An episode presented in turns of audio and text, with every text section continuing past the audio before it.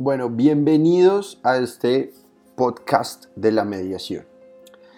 El día de hoy vamos a leer un texto de recopilación de Jean-Paul Lederac, que ha sido una persona que se ha encargado de trabajar este mecanismo y precisamente nos da un enfoque más hacia lo que nosotros hemos venido hablando, que es la transformación del conflicto. Entonces, vamos a comenzar con eh, el punto 2, que lo llama la mediación.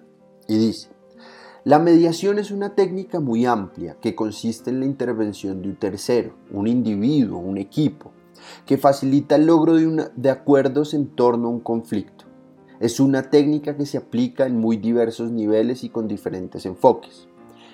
Esto es muy importante porque acá hablamos de que ya no son solamente las dos partes, sino que hay un tercero que nos va a ayudar a manejar eh, el proceso de mediación y se va a convertir en un facilitador para resolver el, el escalamiento del conflicto o el conflicto en sí mismo. Continúa.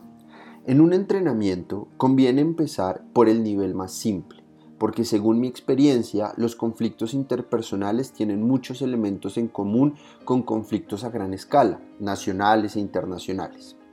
Para aprender a entrar en un proceso concreto y conocer las habilidades necesarias para tratarlo, es más fácil empezar por lo más simple e ir construyendo unas ideas y unas habilidades que no comenzar por lo complicado y enterrarnos en su complejidad. Las aplicaciones directas de la mediación pueden variar mucho de un contexto a otro. Por eso una cuestión muy importante en relación con la mediación es la adaptación a la cultura, al contexto. No podemos simplemente exportar un modelo de un lugar a otro y pretender que lo que funciona en Estados Unidos, por ejemplo, es la respuesta a los problemas del País Vasco. Debido a esto, un tema que me preocupa es cómo organizar talleres y sobre todo entrenamientos a nivel práctico que sintonicen con la realidad de cada contexto.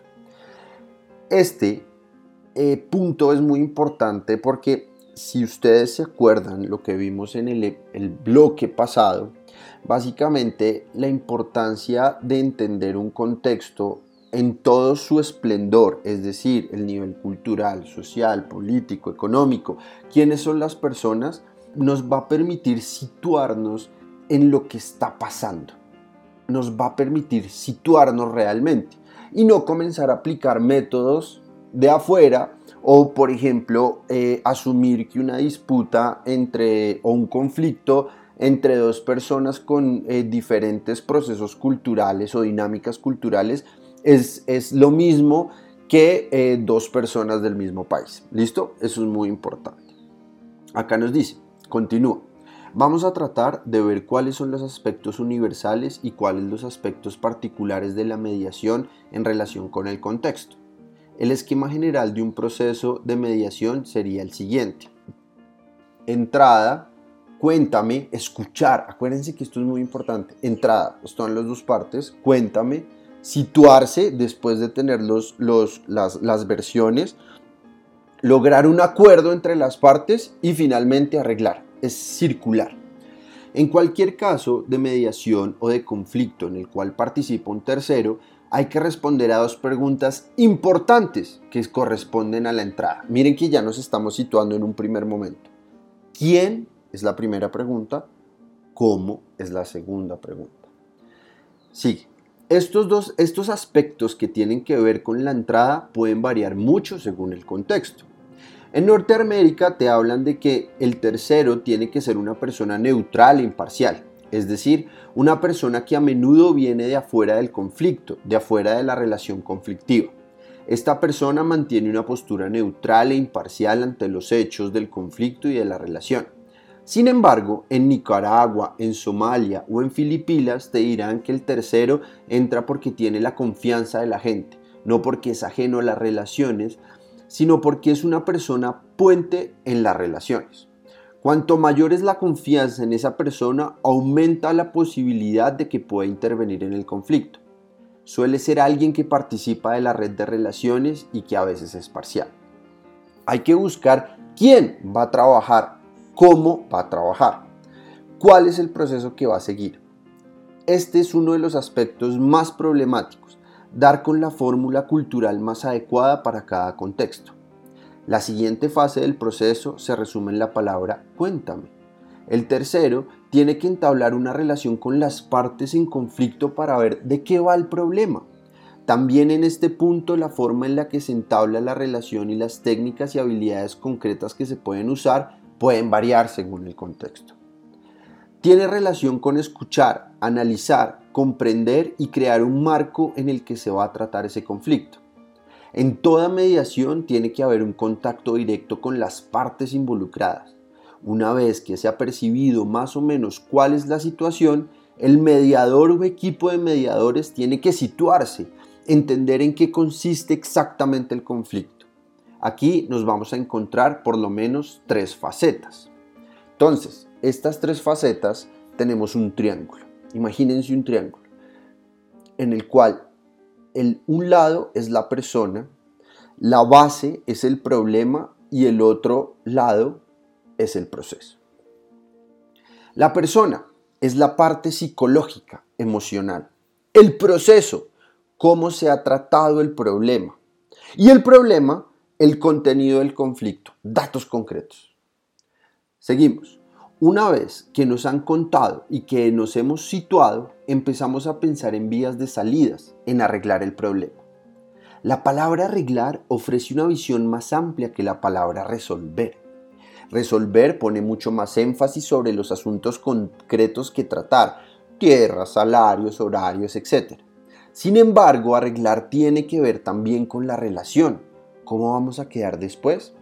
Este punto, muchachos y muchachas, es muy importante porque precisamente nos da respuesta a ese primer módulo que vimos. La cuestión no es solucionar, la cuestión es transformar el conflicto. Acá es donde nosotros entendemos ¿sí? que necesitamos es arreglar, porque precisamente ese arreglar nos va a permitir generar unas relaciones distintas en el futuro. En cambio, resolver es simplemente ¿Está de acuerdo? ¿Está de acuerdo? Sí, listo, bueno, salió. No, arreglar es que cuando nosotros generamos un arreglo, es que ese tejido social se vuelve a conformar y no se va a presentar más adelante. ¿Mm? Listo. Sigamos. Representamos estas fases en un proceso circular, porque no es un proceso lineal. No son fases en el tiempo, sino que son fases interdependientes que crean una dinámica. Una vez que has escuchado, vas creando el marco y vas buscando soluciones con la gente involucrada. Vuelves otra vez a que te cuenten más, a crear un marco mejor, a redefinir la situación y a ver más posibilidades de un arreglo serio. Si todo funciona bien, al final algún tipo de acuerdo, solución o arreglo va saliendo. En la mejor de las situaciones, con respecto a las personas, se consigue algún tipo de reconciliación las personas se sienten, por así decirlo, reconectadas. Si conseguimos trabajar las heridas emocionales, los sentimientos más fuertes, la gente siente que la relación se ha restaurado a nivel personal. Esta sería la situación ideal. Para que el proceso sea satisfactorio, tiene que ser claro, equilibrado, participativo y sin manipulaciones. En cuanto al problema, la mediación habrá sido satisfactoria si quedan resueltas las cuestiones concretas como salarios, tierras, horarios. Ahora bien, no vivimos en un mundo ideal y después de 15 años de trabajo como mediador jamás he visto una solución al 100%. A nivel de problema generalmente las partes sienten que lo han resuelto en un 80%. El proceso se suele evaluar de forma muy positiva. Hemos sido escuchados, hemos podido participar, no ha habido manipulaciones etc. Sin embargo, a nivel personal, se suele restaurar la relación en un 30%. Lo hemos resuelto, pero todavía no me gusta ese tío, está en español, españolete. Tenemos que reconocer que en la mayoría de los casos la solución queda ahí. ¿Ven? Cuando se da la solución es, devuélvame la plata, ¿cierto? Así yo se la devuelvo. ¿Cuándo? Mañana. Pero el problema queda algo ahí y es la desconfianza. Entonces, si yo le digo, si yo le presté plata a un personaje, estamos hablando en solucionar. Cuando yo le presto a alguien plata y esa persona me dice, listo, yo le voy a pagar pasado mañana, y yo confío en esa persona y llega ese día que esa persona me tiene que pagar y esa persona no me pagó y yo le digo, oiga, ¿dónde está mi plata? Y la persona, ay, perdóneme, que no sé qué, se lo pago en, en otros dos días. Listo, pasan esos dos días y yo le vuelvo a decir, señor, mi plata. Y esa persona, no, mire, y así ha pasado el tiempo y no me pagó. Entonces yo ya puedo ir a un proceso, eh, a una casa de justicia y sentarlo eh, con un mediador o con una persona que nos ayuda a resolver el conflicto. Entonces esa persona se compromete y dice, bueno, yo mañana le pago toda su plata. Y mañana ese señor me paga toda mi plata. Pero ¿qué pasa? Ahí se solucionó el problema, ¿cierto? O se solucionó. ¿Por qué? Porque el señor al fin de cuentas me pagó mi plata. Pero ¿qué pasa? Si ese señor, el que yo le presté plata, me vuelve a decir, oiga, mire, necesito que me vuelva a prestar plata en un futuro yo ya no le voy a prestar plata. ¿Qué pasa ahí? Que cuando nosotros hablamos de solución, la solución se da a niveles concretos. Devuélvame la plata, devuélvame esto, o, los acuerdos como muy, muy prácticos. Pero en el tejido emocional, social y psicológico ya queda una herida. Y una herida que no se ha cerrado. ¿Por qué? En el caso de nuestro amigo que le prestamos plata, se va a generar, yo ya le voy a tener una desconfianza y esa desconfianza no se va a cerrar, ¿cierto? Ese, esa herida de la desconfianza no se va a cerrar a menos de que realmente nosotros podamos trabajar sobre eso, sobre reconstruir la confianza que se perdió. Sigamos. Existe siempre la parte de relación y la parte de contenido en un conflicto y no siempre logramos soluciones perfectas y o ideales. De todos modos, esto no significa que el proceso en sí no pueda proporcionar una manera nueva y alternativa de buscar soluciones a los problemas. Vamos a analizar más detenidamente cada una de las fases. Entrada. La mediación solo funciona a nivel voluntario, no se puede imponer. Este, esto es fundamental. Yo no puedo mediar si no hay voluntad entre las partes. Si yo, eh, continuamos, si yo no quiero que conozcan mi problema, no te voy a hablar y no va a haber mediación. Es decir, debe haber voluntad de buscar y permitir que un tercero entre en el problema. Una vez que ambas partes te aceptan como mediador, se trata de definir a grandes rasgos cuál es el proceso que se va a seguir y crear un diálogo. Hay una cuestión estratégica que hay que encarar al principio de toda mediación y que consiste en decidir si es mejor trabajar por separado o conjuntamente. Según el modelo de mediación se pondrá el énfasis en un sentido u otro. Trabajar por separado quiere decir que durante una parte durante la mayor parte del proceso el mediador va de un lado a otro sin que las partes se vean hasta quizás un momento final. Hay otros modelos en el que el trabajo del mediador es precisamente crear la mesa en la cual van a sentarse las dos partes. En este encuentro es donde van saliendo los problemas, los sentimientos y todo lo demás. Parte del trabajo del mediador es servir de facilitador del proceso de encuentro. Viene la segunda parte, cuéntame. En esta fase, el objetivo del mediador es escuchar a la gente. Hay dos elementos importantes. Por un lado, el mediador quiere escuchar a ambas partes y por otro, ambas partes tienen espacio para expresarse.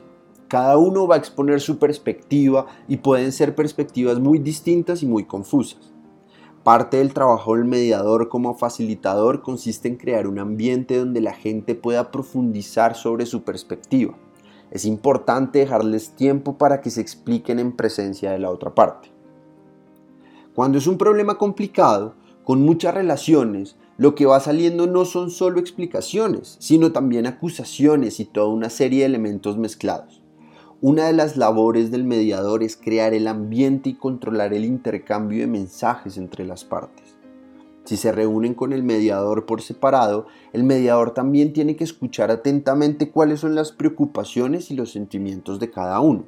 Normalmente no te cuentan una historia lógica del problema donde quedan claramente definidos los sentimientos profundos y las preocupaciones básicas. Esto sería realmente raro. Lo que ocurre habitualmente es que justamente lo contrario. Se va saltando de un, de un punto a otro en una mezcla de emociones y contenidos que a veces van de lo que ocurrió la semana pasada hasta lo que les ocurriría a los abuelos y según se sigue hablando van apareciendo más y más elementos.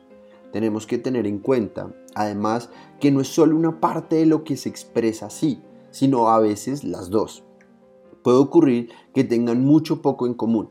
A menudo las partes enfocan el problema en términos incompatibles. No están buscando lo que tienen en común, lo que pueden compartir, preocupaciones e incluso soluciones. En esta fase de cuéntame, al escuchar hay que estar atento, o por lo menos dos cosas muy importantes, el contenido y la relación.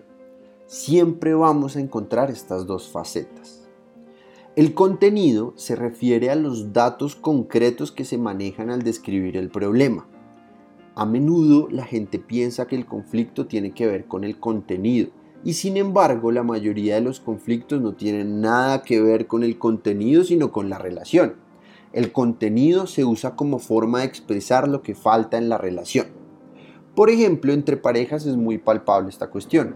A menudo se discute sobre si ir o no al.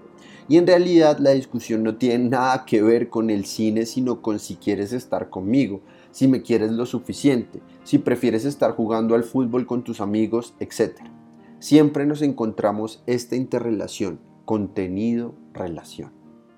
Vamos al segundo punto, que es el situarnos. Lo que el mediador trata de hacer es identificar en qué consiste el conflicto a partir de, de toda esa confusión. En esta fase tratamos de situarnos y de pasar a una agenda común. Es pasar del yo-tú al nosotros, de tú eres el problema a compartimos un problema. Se trata ahora de enmarcar áreas de trabajo, de crear un marco común, un marco de avance que ayuda a clarificar en qué consiste el conflicto y que a la vez dé algunas pautas sobre las que tenemos que seguir trabajando. Intentamos llegar a un entendimiento común del conflicto. Puede parecer curioso, pero a veces el trabajo más difícil es llegar a ponerse de acuerdo sobre en qué consiste el conflicto. Hay que trabajar esta fase tanto a nivel personal como a nivel internacional. A nivel internacional se había de crear agendas. Por ejemplo, cuando va a haber negociaciones, se estudia sobre qué se va a negociar. Lo primero que hay que acordar es en qué consiste el contencioso. Vamos al otro punto que es arreglar. Uno de los elementos que distingue a la mediación de otros procesos de resolución de conflictos es que no son los mediadores los que dictan la solución. La solución siempre está en manos de las partes que padecen el conflicto.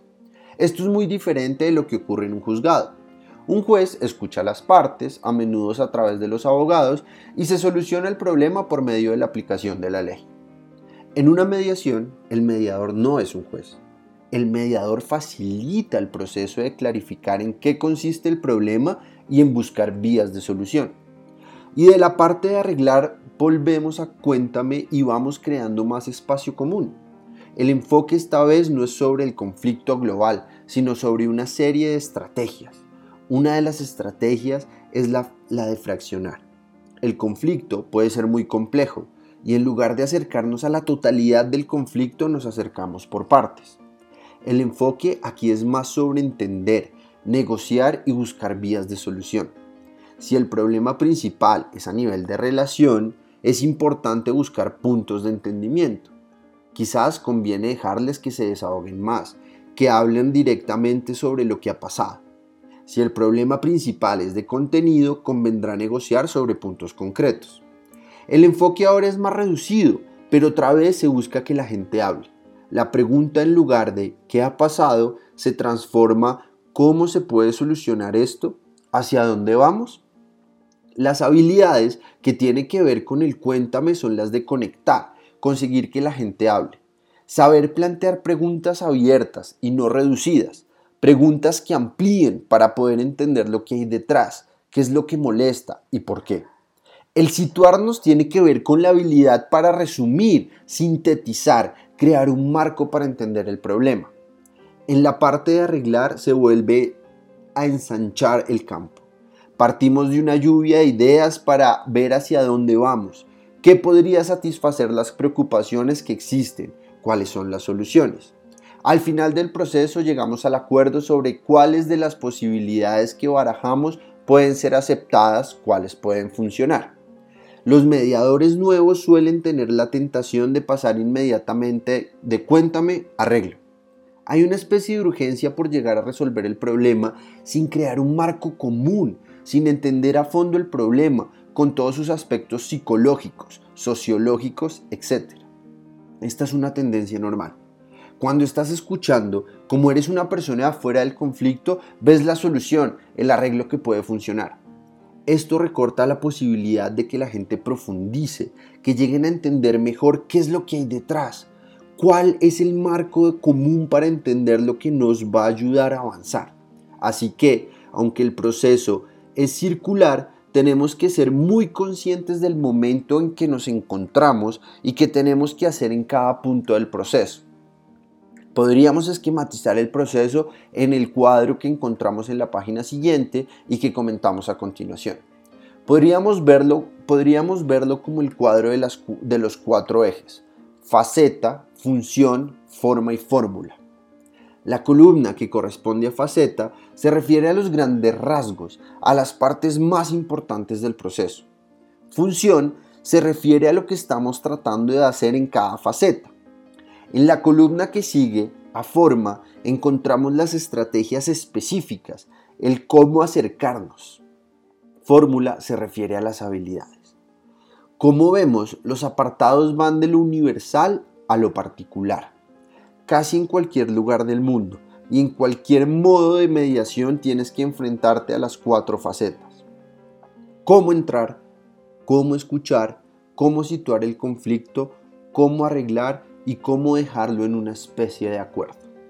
Sin embargo, las formas de hacerlo y las fórmulas o habilidades concretas pueden cambiar mucho de un lugar a otro. Por ejemplo, en la fase de cuéntame, el objetivo básico es que la gente se exprese y se siente escuchada. En Estados Unidos consideramos importante en esta fase el, el parafrasear, escuchar y resumir en tus propias palabras lo que el otro dice. Sin embargo, en mi experiencia con indígenas norteamericanos, los Mohawks, he observado que la manera que ellos tienen de expresar que han escuchado es el silencio. Si tratas de parafrasear, significa que no estás escuchando. Señala más bien la falta de respeto. En Somalia, en cambio, si no te interrumpo es que no, estoy, no te estoy escuchando. Ellos tienen una forma muy directa y muy fuerte de hablar. Si no estás hablando fuerte y directamente, creen que no estás prestando atención. Entonces, la mejor manera de escuchar es interrumpir. Podemos ver entonces que no hay una sola forma para cada faceta, sino que depende mucho del contexto y la cultura. Así pues, las pautas que vemos en el cuadro en cuanto a forma y fórmula tienen que ver sobre todo con mi experiencia en Centroamérica y en el norte de África y por tanto no son necesariamente válidas aquí. Al plantearnos la entrada, tenemos que pensar en quién y cómo se va a realizar. Tiene que ver con el proceso de escoger al tercero más adecuado, un individuo, un equipo, un conocido, un desconocido, de afuera, etc. Al escoger el tercero, el proceso debe ser claro. Puede haber conciencia de que vamos a escoger a un tercero, o puede surgir una forma espontánea, una persona que va haciendo esa labor no explícitamente. El grado de formabilidad que acompaña este proceso depende mucho del contexto. Por ejemplo, a nivel de barrio puede ser muy informal. Voy donde el amigo, le cuento mis problemas y de pronto este amigo está haciendo de tercero. Esto no quiere decir que un tercero siempre mejore el problema. A menudo entra y lo agrava. Por eso es importante ver cómo entrar, qué hacer y ver qué modelo seguir para mejorar y no empeorar el problema. En el caso de conflictos laborales, un tercero suele entrar de forma mucho más explícita. En Estados Unidos, por ejemplo, cuando surge un conflicto laboral, se designa un mediador o un árbitro. El papel del árbitro se parece más al de un juez que decide por las partes pero sin aplicar las leyes. Crear foro se refiere al proceso que vamos a seguir para expresar el problema. Por ejemplo, si estamos en una oficina y hay un problema entre trabajadores, ¿Es mejor llevar a los que tienen el problema a otro lugar o dejar que la oficina sirva de contexto para que todos participen en ver lo que está pasando? Hay que decidir y diseñar un proceso que corresponde a la realidad y al nivel del problema. Cuando decimos en la fase de cuéntame hay que reconocer verdades, esto no significa que haya que dar la razón a alguien, pero sí reconocer la de cada uno. Ver que cada uno tiene parte del problema y parte de la verdad de lo que está pasando. Hay que reconocer sentimientos, responsabilidades y preocupaciones básicas. En esta fase, además de escuchar, hemos utilizado la palabra excavar. Se refiere a que hay que ir más allá de lo que hay en la superficie, saber plantear preguntas que ayuden a profundizar en la situación. Los abogados normalmente plantean preguntas que te llevan a una conclusión que ellos ya tienen hecha. Son preguntas estratégicas que conducen a un punto concreto. El mediador tiene otro estilo. No trabaja con preguntas cerradas, sino abiertas, que te permitan sacar más cosas. ¿Cuál ha sido la experiencia? ¿Cómo te ha afectado? Dime más sobre el problema de la semana pasada. Dime más sobre tu padre. Dame un ejemplo de cuando te sentiste traicionado. Son expresiones que, en vez de cerrar, abren. Permite que se hable más. Una habilidad importante del mediador es la de nivelarse con el otro, saber manejar su lenguaje, esto tiene que ver también con la indumentaria. Si trabajas con abogados probablemente te conviene vestirte de manera muy formal y hablar un lenguaje concreto, porque si no, quizás no te escuche. Si trabajas con un matrimonio, tienes que reflejar el nivel de experiencia que ha tenido la persona. Por ejemplo, a la hora de parafrasear no basta con resumir lo que se ha dicho, sino resumir con palabras y emociones lo que ha experimentado la persona. Otra de las habilidades que mencionamos en el cuadro referidas a Cuéntame es la de empatizar ponerse en el lugar del otro. No es ponerse de acuerdo con el otro, sino ponerse en su piel, tratando de entender el mundo desde su perspectiva. Otro punto a tener en cuenta es que no hay que juzgar ni solucionar nada, hay que escuchar y reflejar, pero no ofuscar a la persona ni lanzarnos a solucionar el problema en esta fase. En situarnos, buscamos que ambas partes identifiquen el problema dentro de un mismo marco, que se pongan de acuerdo en cuál es el campo de trabajo, para conseguir esto, tenemos que compaginar ambos mundos y tratar de crear una percepción común del conflicto. Es un intento de pasar del yo-tú al nosotros utilizando un lenguaje conciliador, un lenguaje que ayuda a crear un nuevo entendimiento del problema y que consiga mantener juntas a las partes involucradas. Hay que evitar caer en un lenguaje acusador. Cuando nos planteamos cómo salimos, estamos en la fase de arreglar Aquí tenemos que presentar atención a dos niveles, el nivel de relación y el nivel de contenido. A nivel de relación hay que explorar el pasado, ver cuáles son las heridas, las emociones, los malentendidos, la comunicación. A la vez hay que trabajar sobre el futuro, ver qué es lo que quiere. En cuanto al contenido, tenemos que distinguir entre intereses y posiciones. Posición se refiere a la solución requerida e interés a la preocupación básica que está por detrás de la solución requerida. A menudo las soluciones son incompatibles, pero a un nivel más profundo las preocupaciones pueden ser diferentes, pero no necesariamente incompatibles. Pasar de un nivel a otro significa pasar, de las soluciones a investigar sobre lo que preocupa a cada uno acerca de este asunto y de aquí pasar a buscar vías de solución que son posiblemente compatibles para ambas partes. En las habilidades correspondientes al arreglo encontramos hablar en yo. Se refiere a expresar lo que uno siente y piensa en vez de acusar al otro. Yo me siento mal cuando tú haces eso. Una de las maneras de abrir posibilidades es conseguir que la gente sea lo más clara posible. Esto nos permite identificar sentimientos claves. ¿Cuál es el sentimiento profundo? ¿Por qué esto te ha molestado? La lluvia de ideas sirve para crear un espacio en el que todo vale. Primero hay que abrir nuevas vías y después evaluarlas. Esto ayuda a encontrar otras maneras de entender el problema. El acuerdo se refiere a quién hace qué y cuándo. Puede ser formal, por escrito o más informal. En cuanto a las habilidades importantes de cara al acuerdo, se considera que el mediador tiene que hacer preguntas realistas. ¿Es posible que esto ocurra? En cuanto al compromiso del futuro, tenemos que pensar en qué pasa si alguien no cumple lo acordado. Hay que plantearse la posibilidad de que sobre la marcha surja algún problema y cómo se va a trabajar. Un tema que a mí me preocupa mucho es el de buscar los elementos que contribuyan a solucionar los conflictos, que son propios de cada cultura.